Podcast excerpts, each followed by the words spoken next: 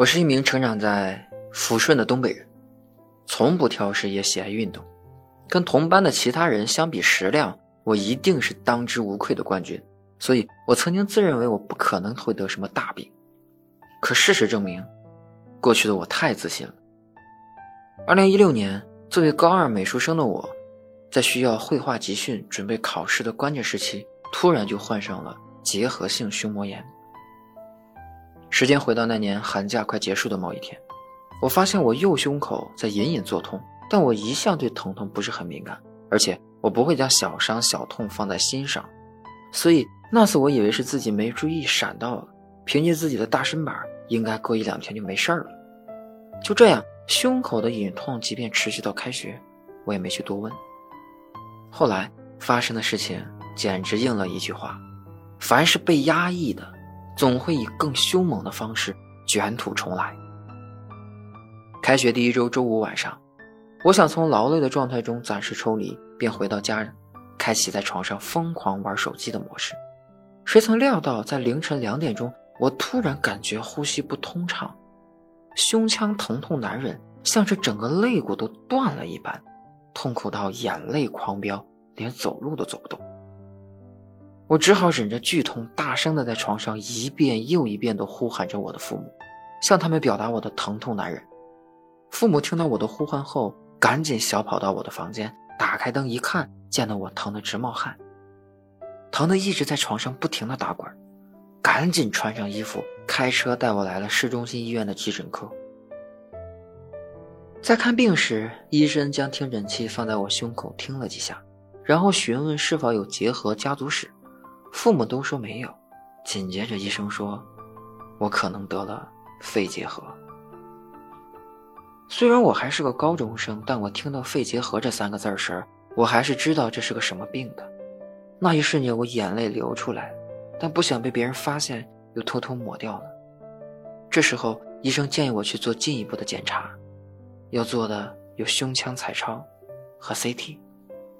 经过一系列的检查后，我父母将检查结果递给医生之后，医生看过之后说：“你家孩子可能患有结核性胸膜炎，胸腔注有积液，需要住院治疗。”当时我听到这句话，把我吓得一哆嗦，艺术生的想象力立即发挥了作用，脑海里出现了液体在胸腔翻涌并腐蚀着肋骨的可怕画面，赶紧猛摇头，提醒自己保持清醒。我父母听到以后，虽然能感觉到他们紧张害怕的情绪，但还是遵从了医生的建议，随即就给我办理了住院。刚住进病房，就有医生来问诊，问我呼吸是否通畅、胸口痛了多久等问题，我一一如实答复。不一会儿，护士带来了瓶瓶罐罐，给我冲了七八管血，其中包括静脉血。然而，护士又给我扎了屁股针儿和吊瓶。偶然抬头间，看到妈妈蹙眉皱额的样子，我知道，她很心疼我。接下来的几天，我被频繁安排做检查，包括验痰、验尿、抽血、拍胸片儿期间，医生还为我打葡萄糖和消炎药等吊瓶，前前后后共花了好几千，真是让我后知后觉，觉得这小命儿还真是挺值钱的。住院满一个星期时，医生终于对我说：“可以抽积液。”于是我又惴惴不安地接受了积液位置检查。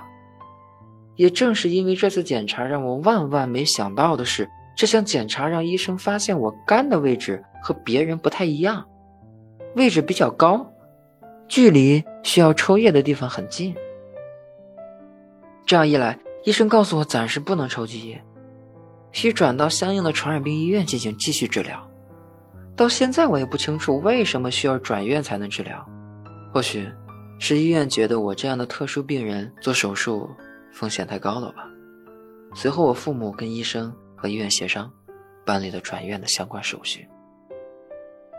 在传染病医院住院的头一天，一位值班的护士为我扎针输液，输的是一种红色的液体。护士说：“这是利福平。”一种能抗结核病的药物，有些伤肝，所以每天都要记得吃护肝片。另外，你上厕所的时候不要被吓到，因为也是红色的。听到护士说这种话，实在是令我大开眼界。第二天，主治医生过来了，看上去就是一副很有经验的模样。